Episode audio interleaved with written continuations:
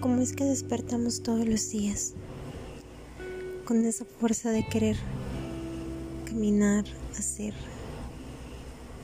¿Cómo es que hay personas que no la tienen en esa rutina que se ven inmersos a llevar todos los días?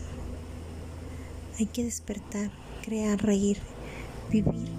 Si hay que llorar, hacerlo, pero siempre hay que sentir esa parte que queremos sentir, aquella que a lo mejor no queremos hacerlo, pero simplemente es parte de un segmento de la vida, algo que pasará como el tiempo, como el aire, como el agua entre nuestros dedos, pasará.